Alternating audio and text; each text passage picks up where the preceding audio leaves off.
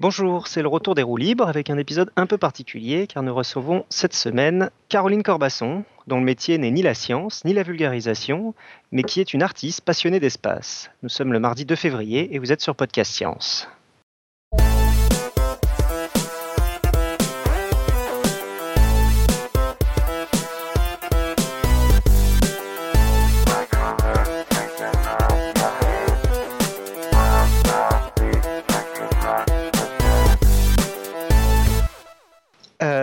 Cette semaine, euh, c'est un tour de table virtuel puisque personne n'est au même endroit. Donc euh, moi-même qui suis à Baltimore, Nico qui est à Paris. C'est ça, salut. Et notre invitée, euh, Caroline Corbasson, qui est aussi à Paris, mais pas au même endroit. Voilà, bonsoir. Et donc au sommaire de cette émission de type roue libre, donc l'interview de Caroline Corbasson, des questions d'auditeurs, la réponse au quiz du mois, la quote, quelques plugs, et ce sera tout. Et ce sera tout. Donc, euh, on n'a pas les retours aux émissions parce qu'on a tous été un peu surbookés avec Lyon Science, mais on rattrape ça au prochain freestyle. Et donc, Lyon Science, on vous en parlera un peu plus à la fin. Euh, voilà, bah donc je, sans, plus attendre, on va commencer euh, l'interview de, Caroline. Donc j'ai pris contact avec toi, Caroline, après qu'un collègue astronome à Marseille m'a recommandé ton travail et j'ai effectivement j'ai beaucoup apprécié. Merci d'être venu sur Podcast Science. Merci à vous de m'inviter. Donc on va commencer par ton parcours. Euh, comment est-ce que tu es devenu, en fait, du coup plutôt euh, ton, double, euh, ton, peut-être ton double parcours. Comment est-ce que tu en es devenu à devenir artiste et quels, sont tes thèmes de recherche et aussi comment tu en es devenu à, faire, à parler d'astronomie finalement dans ta, dans ton, dans tes œuvres? Alors, bah, pour remonter un peu aux origines, j'ai toujours adoré dessiner. C'est quelque chose qui me. Voilà, depuis que je suis toute petite, euh, je dessine enfin, tout le temps. Euh, donc c'est comme ça que j'ai commencé à m'intéresser à l'art. Euh, mais j'ai jamais reçu, enfin j'ai pas fait d'études scientifiques. Donc c'est plutôt parti d'un amour pour l'observation de la nature, du monde, une volonté de comprendre et aussi un désir de partager ce que, ce que je, de, de retranscrire ce que, je, ce que je pouvais observer. D'accord, donc c'est ce qui t'a amené euh, à la fois au, euh, à l'art et, aux sciences. Et du coup, est-ce que tu as que, que, que, donc j'ai cité l'astronomie et l'espace dans tes thèmes de recherche. Est-ce qu'il y en a mhm. d'autres qui t'intéressent? Est-ce que ça s'insère dans quelque chose peut-être de plus vaste? Bah, disons que là, oui, ça fait quelques années que je suis particulièrement inspirée par l'espace. Euh, mais euh, ça touche évidemment à plein d'autres domaines. Et puis, euh, j'avais commencé aux Beaux-Arts à dessiner des, des organes du corps humain. Donc, c'était plutôt la, la biologie, l'anatomie. donc, je suis partie de, de l'infiniment petit pour aller vers l'infiniment grand. Ok, alors je vais mettre aussi le cœur que tu as dessiné, que tu as fabriqué il y a quelques années. Donc il faudra, faudra bien sûr aller dans les notes d'émission si vous voulez voir toutes les images. Là, la première image qu'on voit, euh, c'est une sorte de trou noir en fait. Si je dis pas de bêtises, c'est la représentation qu'on voit souvent. En... Euh, ouais, c'est un dessin au graphite. Euh, qui représente une sorte de paysage impossible, une sorte de, trou noir au milieu d'un océan. et c'est à la fois un paysage oui, donc c'est un paysage qui, qui surgit un peu d'un rêve, qui n'est un paysage mental en gros, qui euh, ne pourrait pas exister, mais euh, que j'ai voulu retranscrire en, le dessinant. Euh, j'ai l'impression que ta démarche de t'intéresser comme ça aux sciences, c'est assez original, mais je connais assez mal en fait le milieu de l'art contemporain. Est-ce que c'est fréquent de parler d'espace en art contemporain, enfin d'espace au sens assez moderne finalement de parler d'espace par rapport à la longévité de, de l'art. Mhm. je pense qu'on peut parler de, ciel, d'étoiles, je sais pas. Euh. Bien sûr, mais je pense que le regard des artistes évolue euh, avec euh, leur époque et aujourd'hui on a de plus en plus de, de technologies pour observer le ciel, donc c'est sûr qu'on a des, images qui sont très différentes de celles que pouvaient voir les artistes euh, des, temps plus reculés. Donc euh, voilà, je pense que ce qui est intéressant, c'est que c'est le thème de l'espace, c'est totalement inépuisable.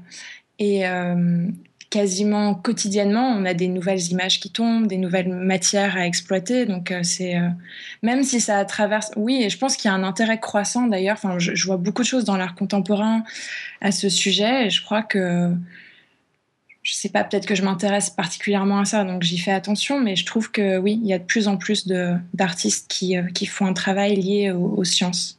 C'est marrant ta question, Joanne, parce que déjà, on pourrait parler de tout ce qui est c'est du domaine spirituel, artistique, mais bon, il y a une époque où c'était pas très éloigné. Tout ce qui est de la représentation euh, des, euh, euh, des, euh, je vais pas y arriver, les, le zodiaque, etc. dans l'espace, c'est des choses qui sont très artistiques en fait, où, le, où l'espace a intéressé les artistes assez tôt.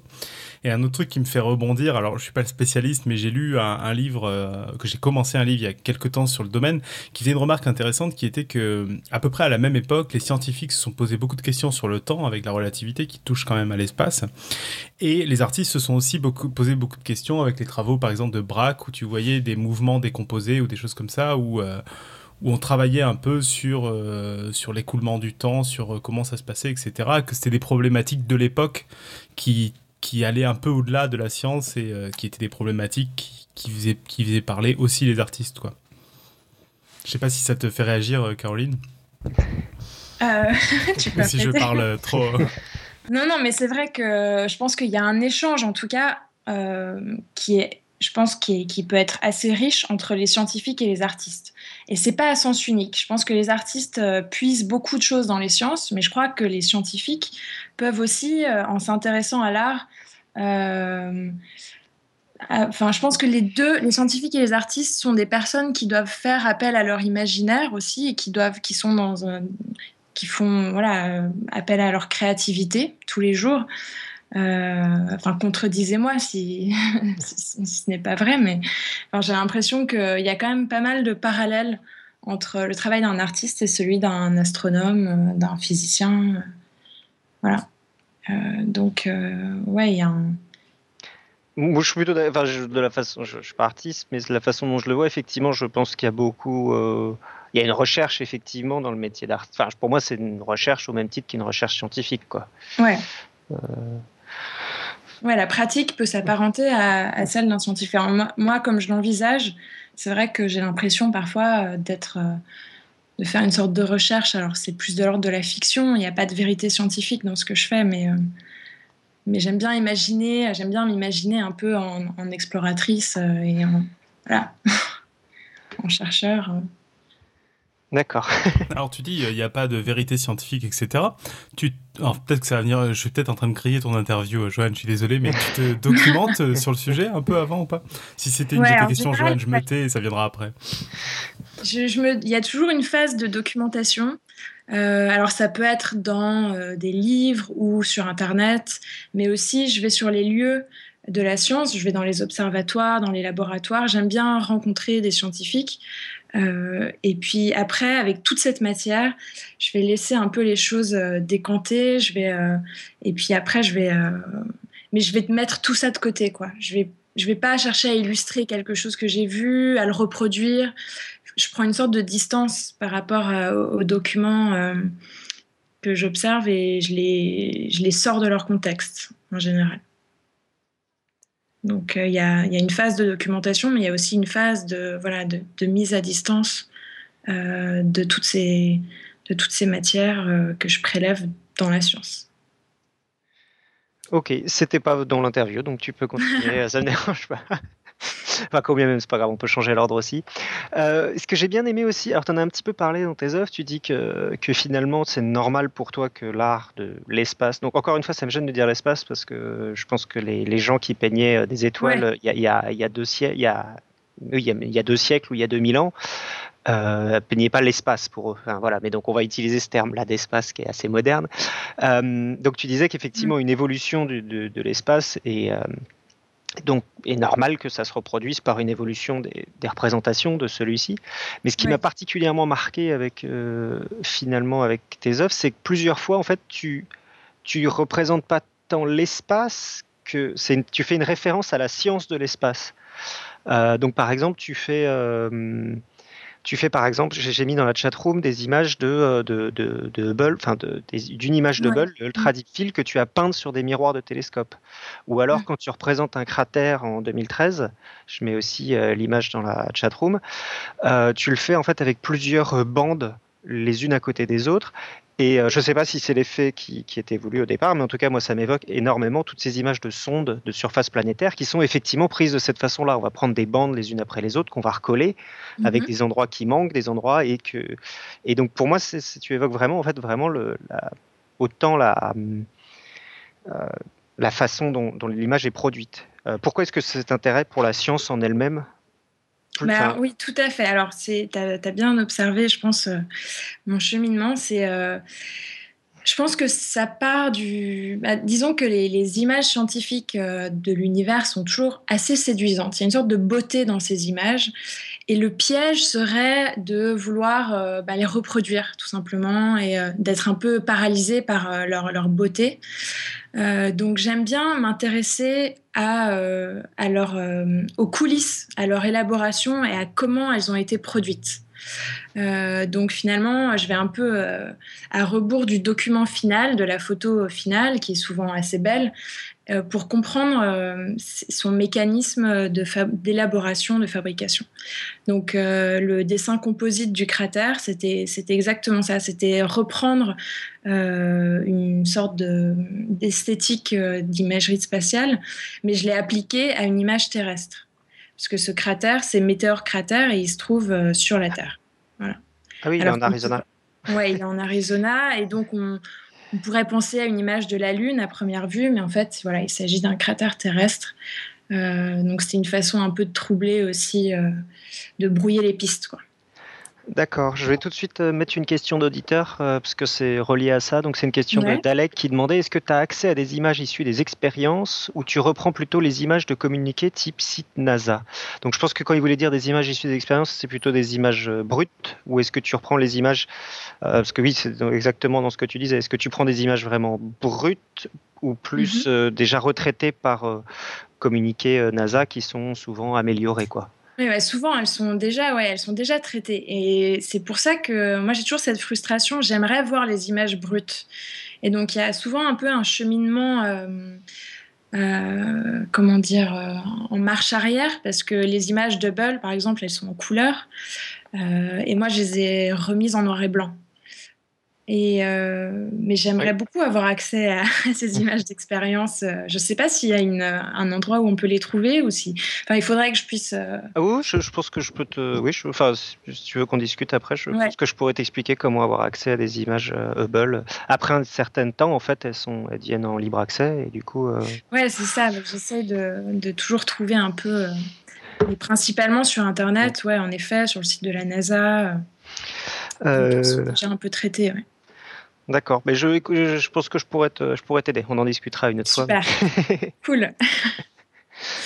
Euh, et en fait, oui, donc bah, pour continuer sur cette poussée, tu as même fait une œuvre évoquant le, fond diffus cosmologique. Alors, je vais la mettre dans la chat room tout de suite. Euh, elle doit être euh, là. Je vais appeler Noise. Voilà. Mhm. Et effectivement, oui, c'est vrai que quand on voit l'image, enfin, il n'y a plus. Euh, alors oui, on, peut rappeler rapidement ce que c'est le fond diffus cosmologique. Donc j'ai préparé une définition euh, telle que je peux la trouver sur Wikipédia, donc la définition mhm. euh, scientifique. Et, mais je trouverais intéressant que tu me donnes toi la, vision que tu en as du fond diffus cosmologique. Ouais, ok, je vais essayer. alors moi, pour moi, c'est un peu une énigme ce fond diffus cosmologique. Je trouve que c'est une image qui m'a intriguée parce que justement, je la trouvais difficile à déchiffrer. Euh, j'ai demandé à plusieurs personnes de m'expliquer ce que c'était. Et euh, ça a toujours été un peu un échec parce que. Voilà, mais justement, contrairement aux images de galaxies, d'étoiles et tout ça, euh, elle a un côté un peu plus abstrait, elle donne pas beaucoup à voir. Et c'est ce qui m'a intéressée. Je la trouvais un peu hermétique et donc j'avais envie d'en faire quelque chose. Euh, mais ce qui m'intéressait aussi, c'était son histoire, parce que euh, quand on sait que le fond diffus cosmologique a été détecté par accident, euh, c'est, un peu ça qui m'a plu. C'est l'histoire qui se cachait derrière cette carte, le fait que c'est voilà, cette découverte entre guillemets accidentelle et et aussi son apparence qui est faite d'une multitude de petits accidents. Enfin, c'est une sorte de, de motif accidenté.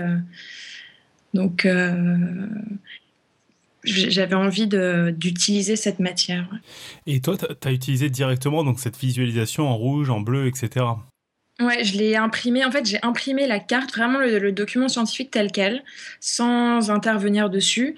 Mais ce que j'ai fait, c'est que j'ai rajouté un, un calque euh, sur mon impression, ce qui a créé une sorte d'effet de, de, flou, de flou et euh, un peu comme un flou photographique. Euh, et ça crée aussi une, barrière entre le, le, spectateur et la, carte. Donc on, pouvait, on avait un peu du mal à la lire. Ça, c'est intéressant parce que, en toute franchise, je l'ai déjà dit plusieurs fois dans Podcast Science, j'ai beaucoup de mal avec art et science, que ce soit dans un sens ou dans l'autre. Et, euh, et, là, sur le fond. Ouais, non, vraiment, je m'intéresse beaucoup à l'art et, à la science et je suis très souvent déçu dans un sens ou dans l'autre. C'est-à-dire que les expositions euh, de, art et sciences faites par des scientifiques, j'ai souvent l'impression que c'est des scientifiques qui ont trouvé leurs résultats jolis et qui les ont encadrés. Euh, la caricature de ça, c'était euh, à la Fondation Cartier à Paris où ils avaient fait des 4 sur 3 avec des équations mathématiques. Ah oui. Voilà, bon, soit. et l'inverse, c'est pas beaucoup mieux parce que quand l'artiste dit je fais de la science, très souvent ça se résume à mm. je mets beaucoup de mots compliqués les uns à côté des autres mais voilà, quoi, ça s'arrête un peu là. Et, euh, le, summum de ça, pour donner une idée, c'était euh, un chewing-gum mâchouillé qui était exposé pour te donner toute l'idée de la recherche scientifique qui était compliquée, le travail, la, enfin, tu vois, tout, tout un travail, mastication et tout. Alors c'est très compliqué parce qu'en art contemporain, tu vas avoir beaucoup de, c'est très facile de se moquer du résultat parce que l'important c'est la démarche. Donc euh, c'est très mm. facile dans ma position de dire ça, mais c'était plus pour te parler de ça. Si je rebondis là-dessus, c'est que sur le fond diffus cosmologique, c'est intéressant, c'est intéressant que tu que tu aies pris cette image là parce qu'en fait, euh, enfin les scientifiques, quand ils ont réalisé cette image, concrètement, ils ont mis des couleurs bleues et rouges parce que leur logiciel de figure, par défaut, il mettait des couleurs bleues et rouges. Euh, et en fait, ce qui représente, c'est pas des couleurs bleues et rouges, c'est un truc qui est derrière ça, en fait. C'est que des fois, c'est plutôt rouge, des fois, c'est plutôt bleu, etc. Et toi, tu as choisi de juste utiliser la représentation et de travailler sur euh, cet outil comme un outil plastique que d'utiliser le concept du bruit diffus cosmologique et de travailler dessus. Est-ce que ma mhm. question est trop longue ou est-ce que tu as des choses à en dire Disons que ce qui m'intéressait, c'était aussi euh, cette idée de passage d'un univers opaque à un univers euh, transparent. Euh, donc c'est un peu cette idée de l'idée de ce voile, enfin de ce calque placé devant l'image et qui quelque part, comme je disais tout à l'heure, j'avais du mal à la déchiffrer donc j'avais envie de, symboliser euh, cette, sorte de barrière et ce passage d'opaque à transparent avec ce, calque. Euh, et euh, et qu'est-ce que tu donc qu'est-ce que tu, non bah, en fait euh, c'est justement là où des fois je trouve un peu euh, je suis un peu frustré c'est de me dire j'aimerais que des artistes s'amusent avec certains concepts. Alors t'en as qui le font mhm. Robin dans la chatroom l'a cité Julius la série des Julius Corentin Acfac de Marc-Antoine Mathieu qui justement va s'amuser de concepts. Alors je sais pas si on peut parler scientifique il y a des concepts un peu mathématiques dedans et va les utiliser dans un format de création qui est la bande dessinée où tu as du voyage mhm. dans le temps, tu vas avoir des... Euh, enfin, il y a des... Euh, il utilise le matériau de bande dessinée en, volume, quoi. C'est-à-dire que des fois, tu as des, éléments découpés. Enfin, ces albums sont toujours en bordel parce que c'est découpé à l'intérieur, etc. Pour utiliser... Et euh, en fait, c'est un peu ça où je venais, c'est que du coup... En gros, tu as pris l'image plastique et tu y as, tu y as, as fait une création pour y exprimer l'émotion qu'elle te faisait dégager. Je sais pas si je. Bah oui, oui, c'est ça, c'est exactement ça. C'était une façon de matérialiser euh, cette, euh, cette, incompréhension, enfin cette. Euh... Ouais, c'est ça. Mais Alors, c'est une démarche que je comprends et qui me parle. Hein. mais c'est vrai que je me, je, me demande, est-ce que c'est pas possible de se dire, je vais prendre, je vais essayer de prendre le concept, c'est-à-dire ce que les scientifiques ont découvert, ont créé, qui finalement est, pas du tout cette carte. Cette carte, c'est le symbole en fait. C'est, euh, tu vas mettre la République, tu vas mettre le drapeau, tu vas mettre, mais c'est, juste un symbole. Et je vais travailler sur le concept ah, plus que sur le, le symbole, quoi je suis pas complètement d'accord que c'est qu'un. Enfin, c'est pas que. Enfin, je suis d'accord que ça, ça correspond mhm. à rien de ce que tu vois. Tu, tu parles toujours du fond diffus cosmologique quand tu dis. Ouais, bien sûr. C'est effectivement c'est une représentation compréhensible par nous de ce que c'est. Mais ça a autant de sens. Enfin, c'est pas plus un symbole que, que, ce que tes yeux te renvoient sont un symbole. C'est juste une différente longueur d'onde. Donc, juste pour rappeler, j'ai préparé aussi une définition quand même de fond diffus cosmologique, parce qu'il y a peut-être des gens qui savent oui, vas-y, pardon. Donc, on va peut-être rappeler ce que c'est avant de continuer Tout à, fait. parler. Commence par ça, parce que c'est le nœud du sujet. Donc c'est un, on appelle aussi le rayonnement fossile de l'univers. C'est un rayonnement donc en micro-ondes, donc qui sont euh, des longueurs d'onde qui sont pas accessibles à nos, à nos yeux, qui sont accessibles par nos antennes de télé typiquement, et qui provient de toutes les directions à la fois et qui est relativement homogène, donc pas complètement homogène. C'est pour ça qu'il y a ces petites taches, euh, mais, euh, mais sinon il est relativement homogène dans toutes les directions. Et en fait, il a été émis, c'est un rayonnement en fait qui a été émis aux premiers instants de l'univers, donc 3, environ 380 000 ans après le Big Bang, qui est le signe d'une époque où l'univers était beaucoup plus dense et beaucoup plus chaud. Donc on peut apprendre beaucoup en étudiant ce Big Bang, on apprend toujours beaucoup, beaucoup. C'est, euh, enfin, depuis 20 euh, ans, on apprend énormément de choses sur ce fond d'issue cosmologique. Euh, voilà. Même si du coup maintenant il s'est refroidi et du coup maintenant il intervient plutôt dans des ondes assez longues comme les ondes radio. Et d'ailleurs, je crois que c'est vrai qu'il y a 1% quand on regarde la neige de la télé. Il y a 1% de la neige de la télé qui vient du fond diffus cosmologique. On entend beaucoup ça, ouais. Mais du coup, pour rebondir sur ta définition, c'est-à-dire que le fond diffus cosmologique, tu l'as dit, c'est quelque chose qui représente le passé, qui est, qui est grosso modo maintenant une micro-onde, et qui est tout autour de nous. Donc c'est un truc qui finalement est sur une sphère euh, tout autour de nous. Et les physiciens, quand ils ont présenté ça, ils l'ont présenté sous forme de cette carte, qui donc a une forme d'ovale, et qui a des couleurs qui varient du rouge au bleu en passant par le vert. Et en fait, ils ont déjà fait un, travail qui est de représentation picturale du concept. Alors bien sûr, en fait, ils l'ont pas fait volontairement, c'est que leur logiciel l'affiche comme ça ou en tout cas quand ils mettent les bons inputs dedans, ça l'affiche comme ça. Et je me disais, euh, je serais passionné de voir un artiste qui dit, je prends le concept en main et je vais en faire une représentation picturale propre totalement différente. Ouais. Mm. Alors qui n'est pas, la démarche que tu as essayé de faire, donc je comprends bien que c'est pas du tout la même démarche. Quand tu as des images visibles, euh, ce que tu étudies finalement, ça va être ce que ton logiciel va t'en sortir. Personne travaille sur des images. Oui, mais regarde, prends les images visibles, c'est un très bon exemple. Les images visibles, tu as, as eu des périodes hyper réalistes mais on s'en typiquement depuis l'essor de la photographie on en est sorti maintenant tu as du enfin as eu du fauvisme tu as eu du cubisme tu as eu plein d'époques qui ont réinterprété ce que voyait l'œil pour en faire une création picturale en fait tu vois ce que je, veux dire pardon, j'étais encore sur la production d'images. Donc là, en fait, c'est de dire, ouais, il y a ce truc-là, mais je peux le représenter en volume. Tu vois, de dire, ce truc-là, en fait, finalement, comme c'est tout autour de nous, je vais en représenter une sorte de boule avec des pics, etc. Et de, de faire un, un vrai objet artistique, en fait, qui a qui a beaucoup moins d'intérêt scientifiquement, mais qui, a, qui du coup obtient un intérêt artistique en fait. Enfin bon, on va laisser Caroline parler. bien sûr, moi, je trouve que c'est intéressant comme point de vue. Euh, et euh, mais moi, disons que j'aime bien m'intéresser à ces limites. Euh, de représentation et au fait que ce logiciel a sorti l'image comme ça, c'est quelque chose qui m'intéresse de voir que. Je trouvais que cette image, elle avait un côté un peu frustrante. Je sais pas comment l'expliquer, mais je suis restée sur ma faim quand je l'ai vue. Donc c'est vrai, j'ai eu ce sentiment et en effet, il faudrait pouvoir en faire quelque chose euh, euh, qui, sorte un peu euh, des, conventions et qui, sorte de, la représentation. Ce serait, ce serait un challenge, ouais. et du coup, c'est marrant parce que tu as dû être encore plus frustré avec le boson en fait. Parce que là encore, il y a une image, alors que le boson, il n'y a rien. On te dit juste, c'est génial, fais-moi confiance. si, il y a des images. Bah, on y vient, on y vient. On va, ah. J'en reviendrai après un peu plus tard sur les autres euh, sciences. Euh, c'est quoi la petite. Euh, mais oui, les scientifiques et les artistes partagent leur passion. On a oublié de te prévenir, on a des dessinateurs qui dessinent en live pendant l'émission en fonction de ce qu'on ah, dit. Super. Donc là, c'est un dessin d'un nouveau dessinateur en plus qu'on a depuis la semaine dernière. Il euh, faudrait que pas que je fasse d'erreur sur le nom. Je vais dire une connerie si je si je lis là directement signature. C'est Kiyoku 57 et donc il nous a fait un joli dessin pour euh, pour euh, entamer la soirée. ok, cool. Oui, donc euh, juste pour finir sur cette discussion sur le sur le le, euh, le, fond diffus cosmologique. Euh, donc là encore, oui, donc on a des, trucs finalement qui sont pas forcément compréhensibles. Un cratère à la limite, je pense que même quelqu'un qui n'est pas forcément scientifique a une idée de, de ce que c'est qu'un cratère. Par contre, finalement, c'est le, le, fond diffus cosmologique, c'est assez éloigné des représentations habituelles de l'univers, autant pictural que dans l'imaginaire collectif. Est-ce que tu penses que cette œuvre et d'autres de tes œuvres ont besoin d'une explication scientifique à côté?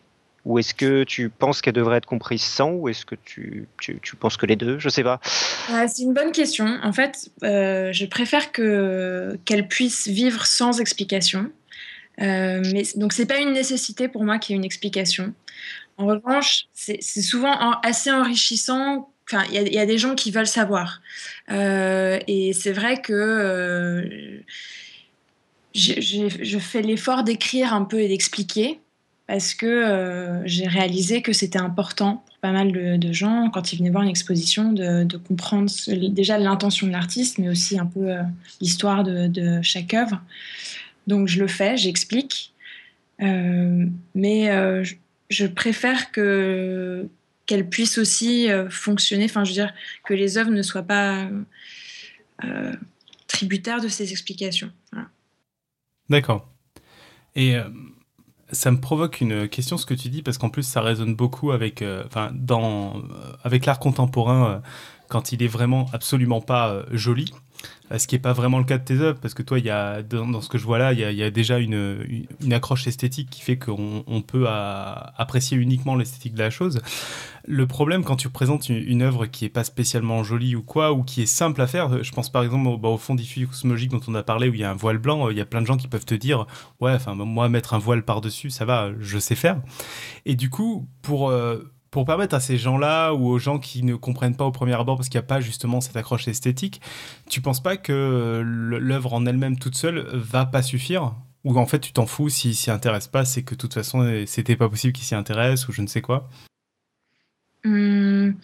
Non, mais on peut pas plaire à tout le monde. Enfin, quand on fait une œuvre, euh, faut pas chercher à plaire, je pense. Euh, même si, pour moi, c'est important qu'une œuvre puisse communiquer quand même avec le spectateur. Donc, j'essaie toujours de faire en sorte, qu'il y, ait une matière, euh, voilà, même sans aucune connaissance scientifique ou sans aucune connaissance de l'art, euh, on puisse accrocher, euh, y trouver un intérêt, voilà.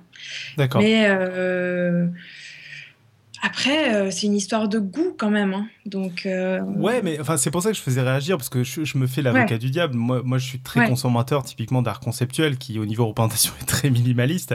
Mais, euh, mais c'est vrai que j'entends beaucoup ce discours et qui est dur à, à critiquer, surtout que dans l'art contemporain, tu as, as, tous les artistes qui n'ont pas encore été oubliés, qui le seront plus tard. Donc, c'est dur de justifier tout. Et euh, tu as, ce discours-là, c'est vrai que c'est compliqué de justifier une œuvre quand il y a qu'elle qui est là, et qu'en fait, euh, il y, y, a même un bouquin qui s'appelle comme ça, c'est « Non, votre enfant de 4 ans n'aurait pas pu faire ça ». En expliquant que oui, euh, quand votre enfant de 4 ans fait une tache de peinture sur un tableau, c'est pas exactement la même chose que quand Pollock le fait, quoi. Mmh, mmh. Ouais, j'ai pas lu le, livre, mais j'ai vu le titre. En effet, l'autre non plus. J'ai beaucoup. Et, ça m'a interpellée, mais oui, parce que bon, c'est toujours un peu. Euh, il y, a, beaucoup de gens qui disent oui, euh, c'est facile à faire, etc. Mais bon, alors faites-le. mais euh, je sais pas, moi j'aime des œuvres qui sont très simples dans l'exécution et d'autres qui sont très complexes. Enfin, j'ai pas de, barrière disons que parfois des choses euh, très simples peuvent être magnifiques euh, et, d'autres très élaborées peuvent être vraiment pas intéressantes à regarder et vraiment pas profondes. Et euh, donc il y a aussi l'excès inverse qui est de faire une œuvre tape à l'œil, en se donnant des grands moyens, en essayant de faire des choses grandioses. Et finalement, c'est parfois s'éloigner du sens.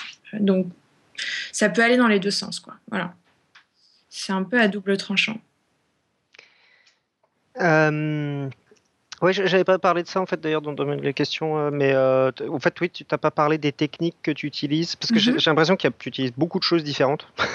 ouais, mais c'est beaucoup de dessins. Donc quand, je dessine, j'aime bien, j'aime bien utiliser du charbon et de la poudre de graphite. C'est souvent assez monochrome, mais je fais aussi de plus en plus de volume. et donc j'ai fait des, sculptures en acier, en cuivre, en bois. Euh, voilà, j'ai appris à forger le métal aux beaux-arts. Et euh, je me dirige de plus en plus vers des installations euh, à échelle, disons, de plus en plus grande. Et j'ai envie de faire des choses de plus en plus immersives et qui soient vraiment. voilà. Ah, et du, coup, tu n'as pas parlé de photographie Juste au niveau des techniques Parce que dans, dans l'exemple qu'on a chatroom, il y a beaucoup de choses en noir et blanc. Je ne sais pas si c'est du dessin ou ça a quand même l'air d'être de la photo. C'est pour ça que je pose la question. Euh, il y a une photo du soleil, d'une éruption solaire, par exemple. il y a une photo de la pierre de Rosette. Ouais. C'est pas la pierre de Rosette. ah, c'est pas la pierre de Rosette, pardon. Une tablette babylonienne. ça, c'est un dessin. Ah, la, tablette babylonienne, c'est une tablette qui, qui raconte le passage de la comète de Halley en 164 avant Jésus-Christ. C'est un des premiers récits d'astronomie qu'on ait retrouvé. C'est une petite tablette. Et ça, c'est un dessin, donc, tu dis Ouais, c'est un dessin au charbon. Voilà. Euh... L'éruption solaire, par contre, c'est euh, une Alors, l'éruption solaire, d'après une photographie, donc c'est d'après hein, une photo de la NASA. D'accord. Que j'ai euh, que j'ai retravaillé et que j'ai sérigraphié. La sérigraphie, c'est une méthode d'impression à la main euh, avec un écran de soie. Euh, c'est intéressant parce que c'est une image qui du coup est assez moderne parce que parce que clairement c'est une image qui est prise par satellite ça. Je, parle de. et alors qu'on a l'impression que c'est un vieil appareil photo, c'est assez amusant. sur cette couronne solaire, on sait faire des photos depuis euh, quasiment 100 ans maintenant, euh, mm-hmm. avec un instrument qui s'appelle le coronographe qui permet de prendre juste la couronne et donc qui permettait de voir ces grandes éruptions, etc. Mais le fait d'avoir les deux, ça c'est il faut être prêt, il n'y a pas le choix pour mhm. voir à la fois le soleil et la couronne. Et c'est une image qui est très moderne, mais qui a l'air qui, qui, a l'air de, de ressembler ce que euh, Bernard Lieu faisait il y a 100 ans. D'ailleurs, il y a un film super intéressant. Je sais pas si, je sais pas si tu l'as vu. Euh, le... Enfin, c'est juste un petit. Je, je l'ai pas vu en entier, mais il est sur euh, sur YouTube, euh, sur Dailymotion d'ailleurs. Je, je, vais le mettre dans la chat room. C'est les premières images qui ont été prises des couronnes solaires après l'invention, donc il y a 100 ans, avec une voix off derrière qui parle comme dans un comme dans un speaker. C'est assez rigolo. Je vais l'avoir vu. Ah ouais, je veux bien regarder ça. Ça s'appelle. les Hop là, ça s'appelle, j'ai oublié le nom. Bref, c'est ses premières. Euh, je le mets dans la chatroom, je te l'enverrai après. Mhm. Voilà. Et c'est donc c'est les premières vidéos qui ont été prises de la couronne solaire et ça c'est très sympa. Euh, oui, et sinon j'avais une autre question. Tu disais que tu allais vers des trucs de plus en plus grand pour être de plus en plus immersif. Tu, tu penserais par exemple à des à du landscape art par exemple? Parce que je, t'ai vu tes vidéos où tu beaucoup tu marchais dans des carrières ou des choses comme ça. Est-ce que ça Ouais, j'ai un, ouais, j'ai vraiment un rapport euh, assez fort avec le paysage et euh, et je sens que voilà, je tends de plus en plus vers euh, vers des choses euh, de plus en plus grandes parce que il y a un moment où on a envie de sortir de sa feuille de papier et euh, d'aller euh, sur les lieux. Mais alors je sais pas si on pourrait qualifier ça de land art mais en tout cas j'ai envie de faire des nouvelles expériences des nouvelles ouais j'ai envie d'aller plus sur les lieux et me confronter vraiment aux éléments quoi. Je suis très enfin j'ai je suis vraiment inspirée. Enfin, j'ai mes influences artistiques. Enfin voilà, j'ai beaucoup regardé le land art. Euh, les artistes que, j'aime, c'est James Turrell, euh, Walter De Maria, Michael Heiser. Et voilà, c'est des personnes qui, euh, qui sont confrontées aux éléments, qui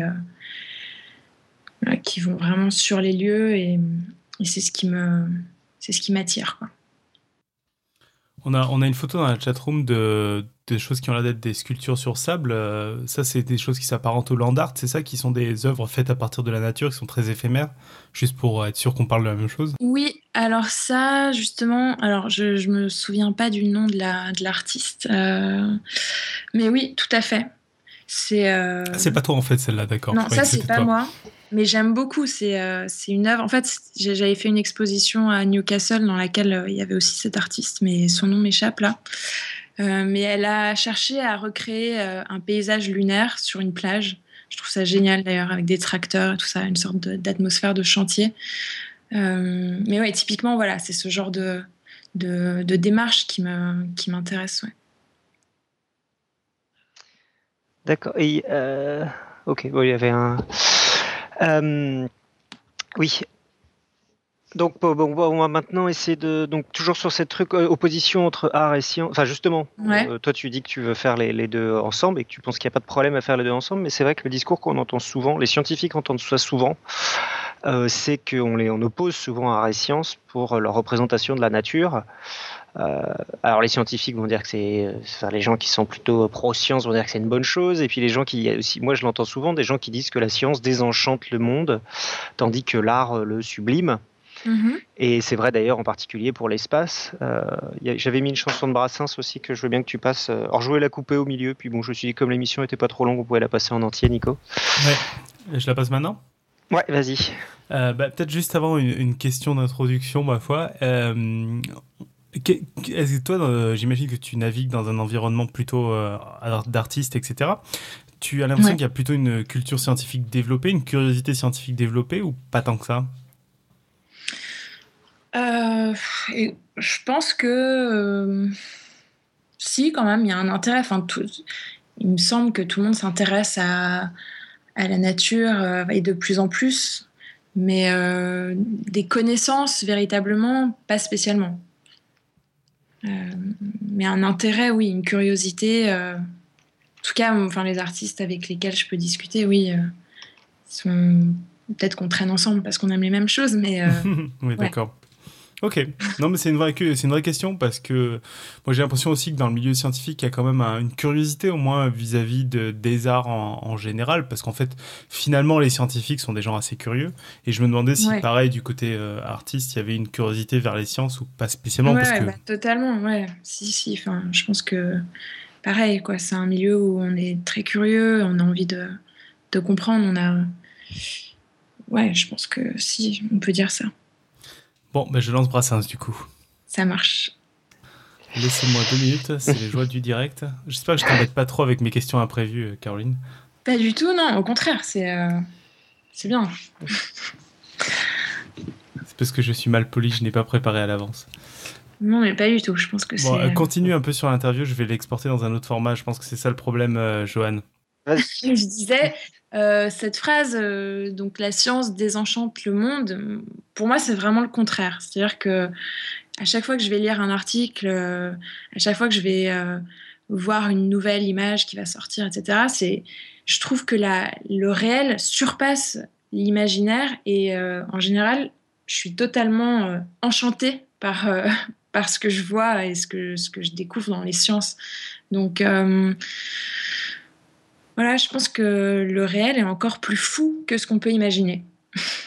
Et euh, notamment les, euh, les, les, les échelles dans l'espace, enfin, c'est euh, tellement, c'est tellement vaste, tellement. voilà, je pense que. En tout cas, moi, c'est quelque chose qui me, qui me nourrit énormément et je dirais pas que ça désenchante. Je crois que ça. D'accord.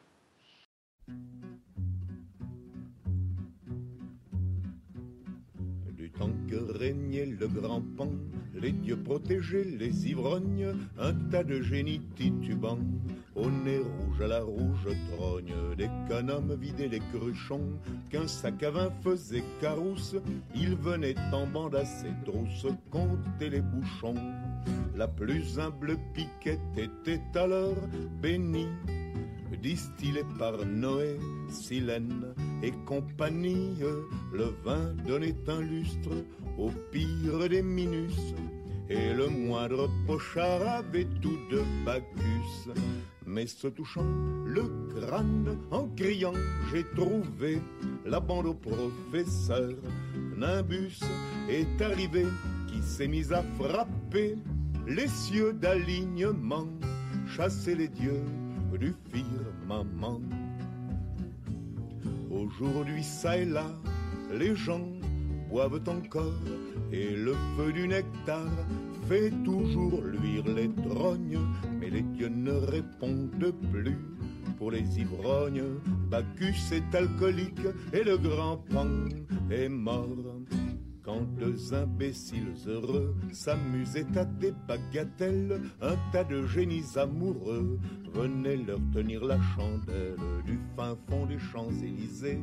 Dès qu'ils entendaient un je t'aime, ils accouraient à l'instant même compter les baisers. La plus humble amourette était alors bénie sacré par Aphrodite, Eros et compagnie, l'amour donnait un lustre au pire des Minus, et la moindre amoureuse avait tout de Vénus. Mais se touchant le crâne en criant, j'ai trouvé la bande au professeur. Nimbus est arrivé qui s'est mis à frapper les cieux d'alignement, chasser les dieux du firmament. Aujourd'hui, ça et là, les cœurs battent encore, et la règle du jeu de l'amour est la même, mais les dieux ne répondent plus de ceux qui s'aiment. Vénus est faite femme, et le grand Pan est mort. Et quand fatal sonnait l'heure de prendre un linceul pour costume, un tas de génies, l'œil en pleurs, vous offrez les honneurs posthumes pour aller au céleste empire. Dans leur barque qu'ils venaient vous prendre, c'était presque un plaisir de rendre le dernier soupir. La plus humble dépouille était alors bénie embarqué par Caron, Pluton et compagnie. Au pire des minus, l'âme était accordée et le moindre mortel avait l'éternité. Mais se touchant le crâne en criant, j'ai trouvé la bande au professeur. Nimbus est arrivé qui s'est mis à frapper les cieux d'alignement, chasser les dieux du firmament. Aujourd'hui, ça et là, les gens passent encore, mais la tombe est hélas la dernière demeure, et les dieux ne répondent plus de ceux qui meurent. La mort est naturelle, et le grand pan est mort. Et l'un des derniers dieux, l'un des derniers suprêmes, ne doit plus se sentir tellement bien lui-même. Un beau jour, on va voir le Christ descendre du calvaire en disant dans sa lippe Merde, je ne joue plus pour tous ces pauvres types. J'ai bien peur que la fin du monde soit bien triste. Je crois que t'as mis Robin aux anges. Je sais qu'il aime beaucoup Brassens. Donc, euh, bah, tu as déjà répondu à la question euh, sur. euh, parce que c'était plutôt sur le refrain, ce qui est euh, la brande au professeur Nimbus est arrivé, qui s'est mise à frapper les cieux d'alignement, chassant, chasser les dieux du firmament, et qui pour moi était un peu. un peu symptomatique de cette opposition finalement entre poésie et. Enfin, pas forcément poésie d'ailleurs, mais spiritualité et science. Mhm. Euh, voilà. Euh, sinon, on a un tout petit peu venu avec Nico, euh, on a un tout petit peu parlé.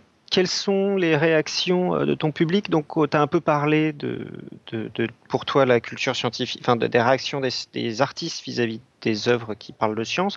Est-ce que j'ai vu quelque part dans une de tes interviews que tu avais exposé à Genève et que tu avais des gens du CERN qui étaient venus te, te voir et discuter avec toi Euh, Mhm. Quelles sont les réactions d'habitude des scientifiques par rapport à ce que tu fais Est-ce que tu en as eu Bah, écoute, j'ai toujours un peu euh, une appréhension euh, quand les scientifiques viennent voir mon travail, parce que je, justement, euh, comme pouvait le dire Nico tout à l'heure, il peut y avoir un, Mhm. un moment, je sais pas, pour eux, il y a, il y a moins de magie, quoi, parce qu'ils connaissent bien les documents et tout ça.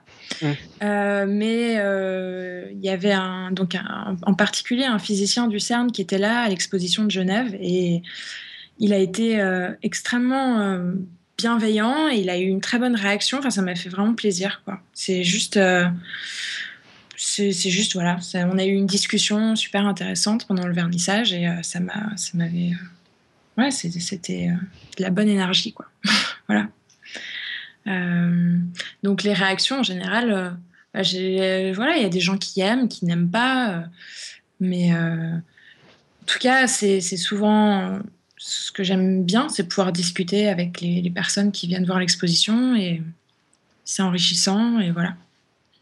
Ça me, fait avancer. Très bien. Donc, on, on en parlait là, tu as, exposé cette année à Genève, à Paris Ouais. aussi, euh, Exactement.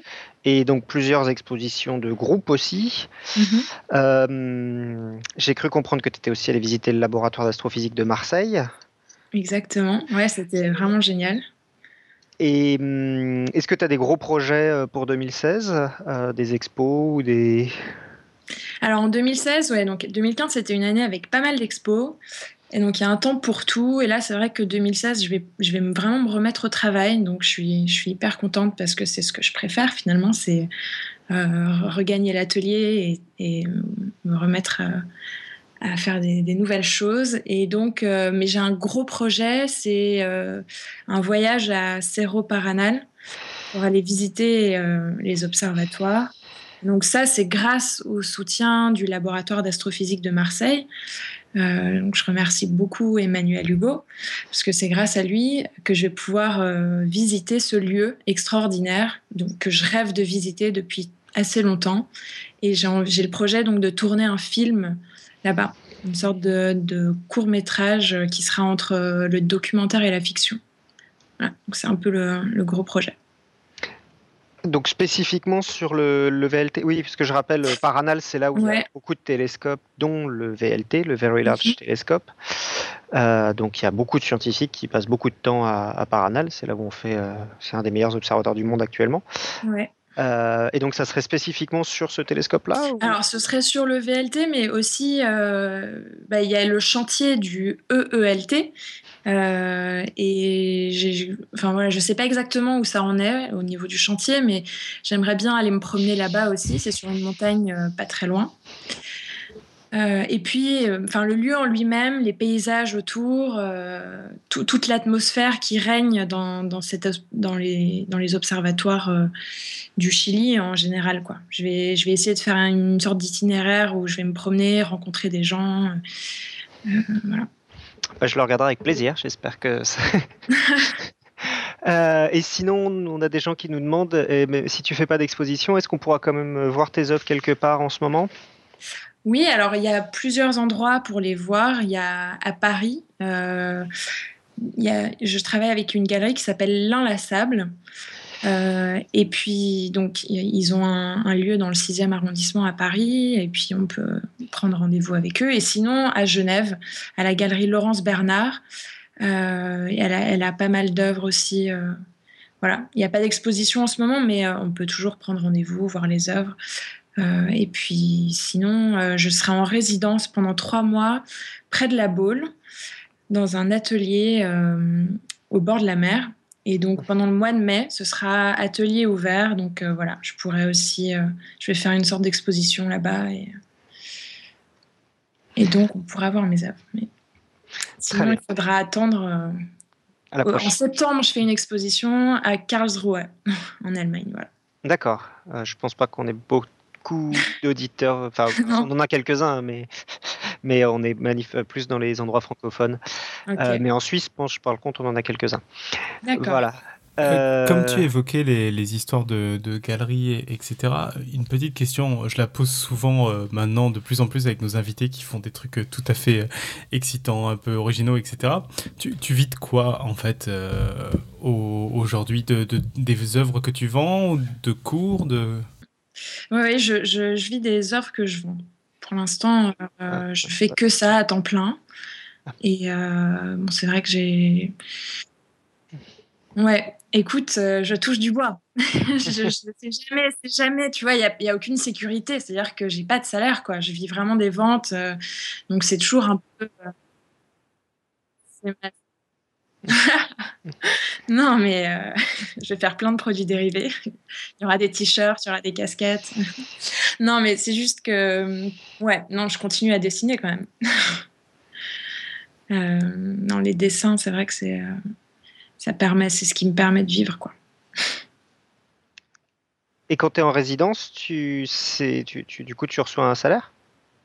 Euh, en résidence, non. Alors là, j'aurais pas de salaire, mais euh, ils me prêtent l'atelier et j'aurai aussi un logement à disposition. Et en gros, voilà, pendant trois mois, euh, je, peux vivre dans ce, dans ce lieu. Et puis, mais j'ai pas de bourse en plus, mais c'est enfin, déjà génial euh, parce que c'est la première fois que j'aurai vraiment un grand espace pour travailler.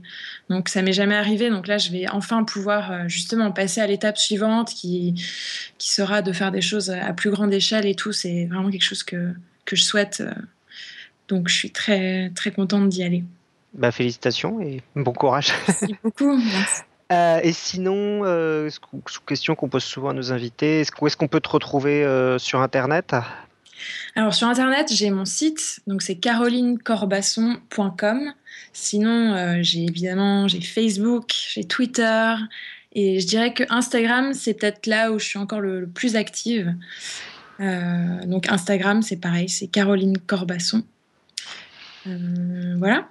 Très bien, bah, je pense que les gens pourront te retrouver rapidement. Voilà. Avec plaisir.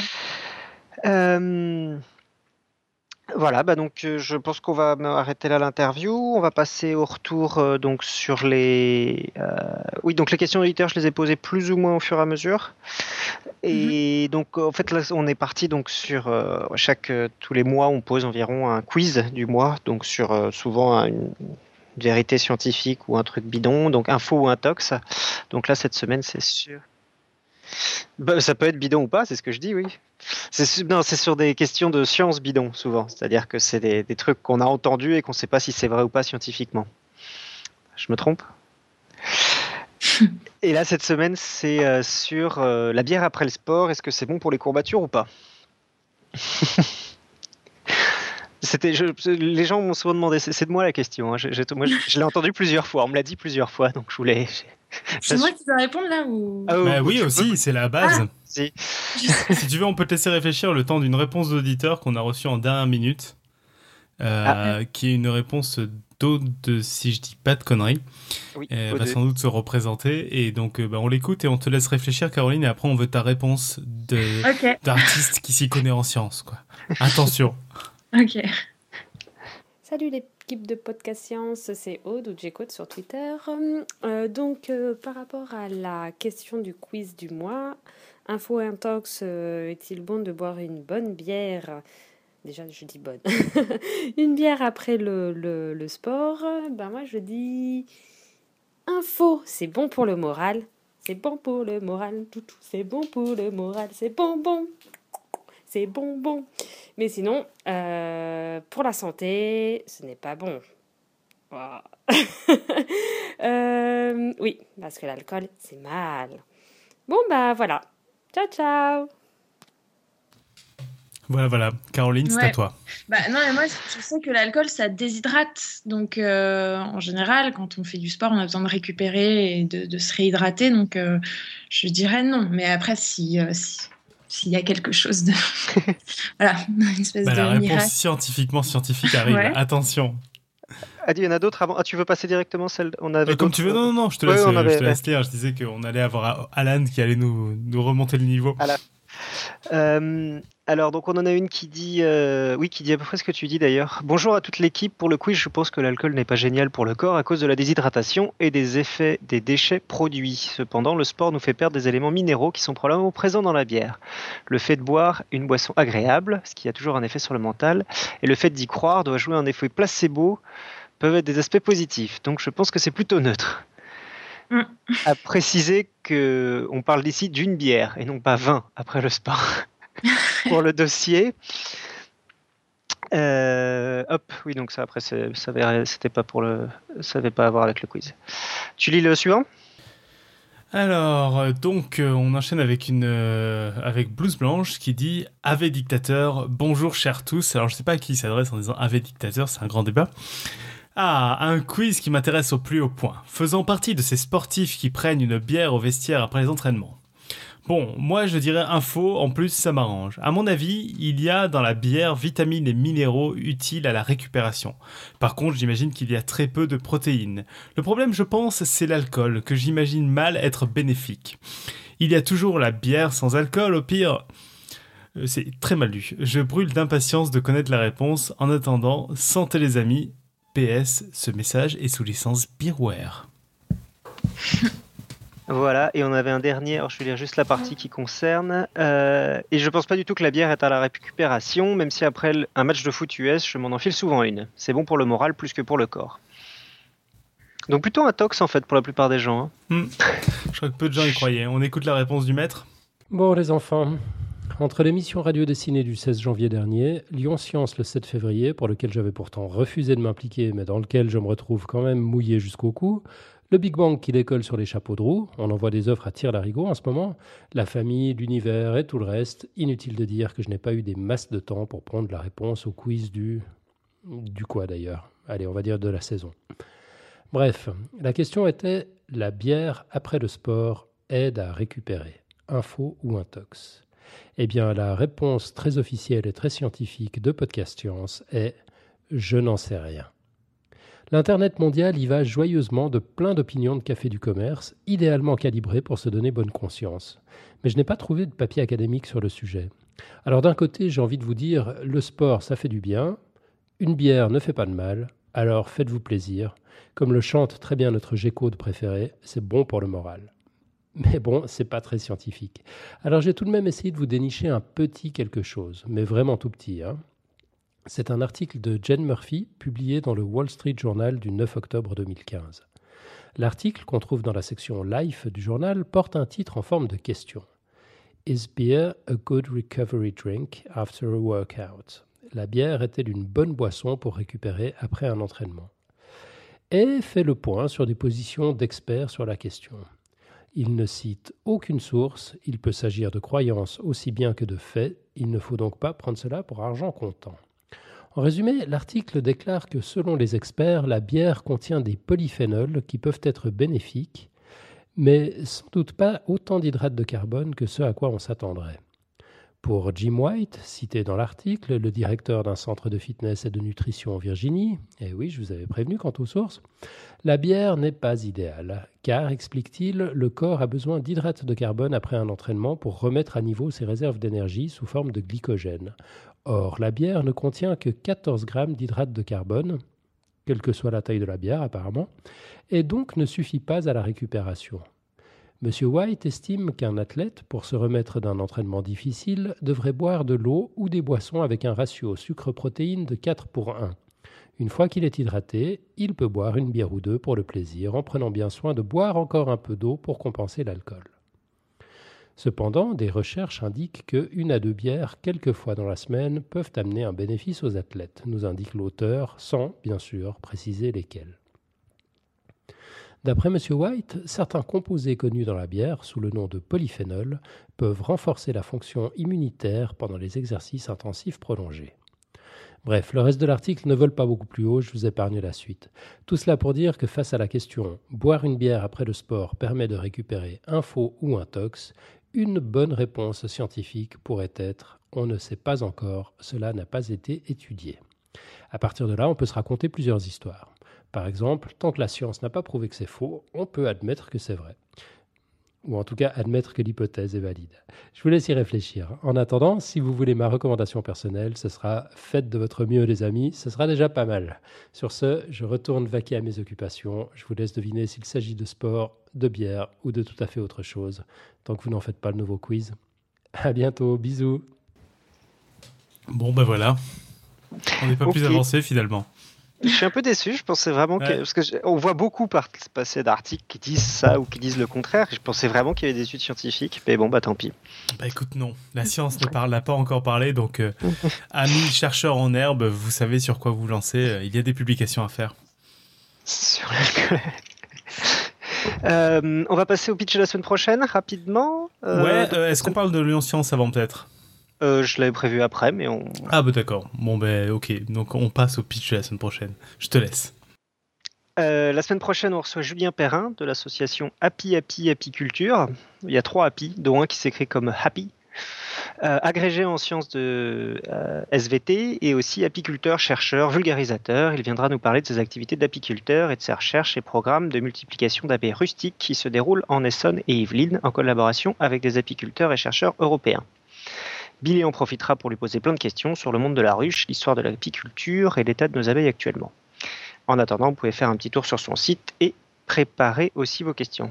Donc un site qui, je pense que si vous tapez api, api, apiculteur, euh, apiculture dans euh, Google, vous devriez trouver. Euh, on va passer maintenant à la quote. Est-ce que tu avais ramené une quote comme Caroline? Oui. Alors, attention. L'art est ce qui rend la vie plus intéressante que l'art. C'est une citation. C'est une citation de Robert Filiou, un artiste, et pour moi, c'est une situation plutôt philosophique, mais qui, qui est assez. Euh, tout cas qui tombe bien aujourd'hui euh, par rapport à notre réflexion, c'est-à-dire que l'art c'est pas une fin en soi, mais c'est plutôt un moyen euh, pour euh, pour voir la vie autrement, enfin pour pour s'approcher, pour mieux s'en approcher, quoi. Voilà. Après, on peut l'interpréter de différentes manières, mais disons que disons que pour moi l'art c'est c'est plus un c'est pas voilà quand on dit l'art pour l'art je suis pas tellement d'accord. Enfin, pour moi, c'est plus euh, euh, au final, on, revient. Enfin, c'est un enrichissement qui permet de d'encore plus euh, apprécier la vie et voilà. C'est comme ça que je le vis en tout cas. J'aime, j'aime beaucoup moi. Je pense que ça va faire plaisir aux matheux en plus, comme quote un peu récursive. Euh, voilà, bah du coup, je te laisse euh, faire la conclusion, le, plug et la conclusion. Euh, on va faire quand même un petit plug donc sur Lyon Science parce qu'avant la semaine prochaine, il y a un petit événement qui est Lyon Science. Donc c'est la deuxième grande édition de Lyon Science qui aura lieu le dimanche 7 février 2016. Il y a de grandes chances que vous écoutiez cette émission après, mais vous pourrez l'écouter dans le flux de podcast Science. salut à l'amphithéâtre Charles Mériot de Lyon à partir de 10h le dimanche. Donc on y parlera de science, bien entendu et vous pourriez entendre quelques voix connues de Podcast Science. On vous recommande chaudement de suivre l'événement. Alors on y sera présent avec plein d'intervenants cette année. La grande particularité, c'est qu'il y a beaucoup beaucoup de monde et des gens de qualité. Il y a Alexandre Moiti, que vous aviez déjà entendu venir parler d'Alter Science en particulier. Euh, Florence Porcel qui est venue nous parler de, des réseaux sociaux, enfin du réseau social de la galaxie de l'univers euh, sur Twitter et qui fait beaucoup de choses sur Internet diverses et variées autour de principalement de l'astrophysique. Sébastien Carassou, euh, qu'on a déjà entendu venir parler du collectif Conscience et puis qui depuis a fait une chaîne YouTube euh, Sense of Wonder.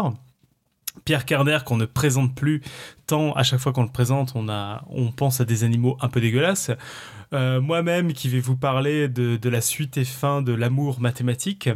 Alan je sais pas exactement de quoi il va parler mais donc plus la peine de le présenter non plus. Et puis plein d'autres personnes. Il y aura aussi cette année par rapport à l'an dernier une petite nouveauté du fait qu'on se rapproche de vulgarisateurs, etc. Des sujets qui seront un peu méta-scientifiques, c'est-à-dire de comment on fait de la vulgarisation scientifique, qu'est-ce qui marche, qu'est-ce qui marche pas, donc des, des réflexions un peu intéressantes. Enfin voilà, donc plein de choses qui s'annoncent très très bien, toujours avec nos dessinateurs de strip science. Donc euh, à absolument pas louper, si vous n'êtes pas trop loin de Lyon, euh, venez nous voir, on sera ravis. Et voilà, que dire de plus? C'est plutôt bien vendu, non? Ouais. Parfait. Voilà, donc nous, euh, bah, du coup, maintenant, vous avez, on vous invite tous à aller sur le site de Caroline pour voir un peu plus de ses œuvres. Et puis encore mieux, j'imagine, d'aller au vernissage, de pas trop l'embêter, mais par contre de discuter avec elle sur les sciences, etc. Parce qu'a priori, ça a l'air de l'intéresser et ça nous intéresse aussi si vous nous faites des retours. Et puis, ben, nous, on se retrouve la semaine prochaine. On va parler d'abeilles avec Billy, donc ça s'annonce joyeux, comme d'habitude quand il y a Billy. D'ici là, n'hésitez pas à parler de nous sur les réseaux sociaux, vous le savez maintenant, sur Facebook, Twitter, sur tout l'Internet mondial, sur podcast on n'a pas encore de nouveaux quiz, mais ça ne saurait tarder. Et voilà, que dire de plus À la semaine prochaine, et d'ici là, que servir la science soit votre joie. À ciao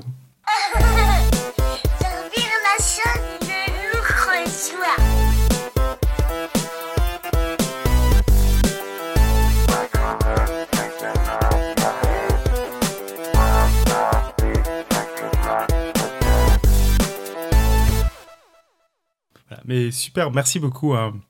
Moi, je suis hyper curieux de, de, ce que tu peux faire, enfin du métier d'artiste en général, surtout que j'ai l'impression qu'un peu comme plein de métiers est en train de subir une mutation assez incroyable. Je ne sais pas quelle vision tu as de, de l'apport des euh, artistes mono-œuvres d'Internet, où tu as beaucoup de gens qui font des productions assez extraordinaires, mais qui en général en font qu'une sur Internet, qui tranchent un peu avec les artistes de carrière qu'on a eu pendant euh, des décennies.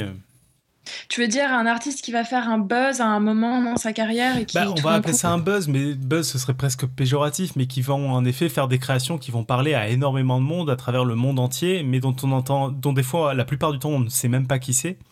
Ouais, c'est vrai. Bah, c'est vrai que c'est un euh, nouveau phénomène qui est assez. Euh, mais je trouve que c'est bien parce que du coup, ça ouvre.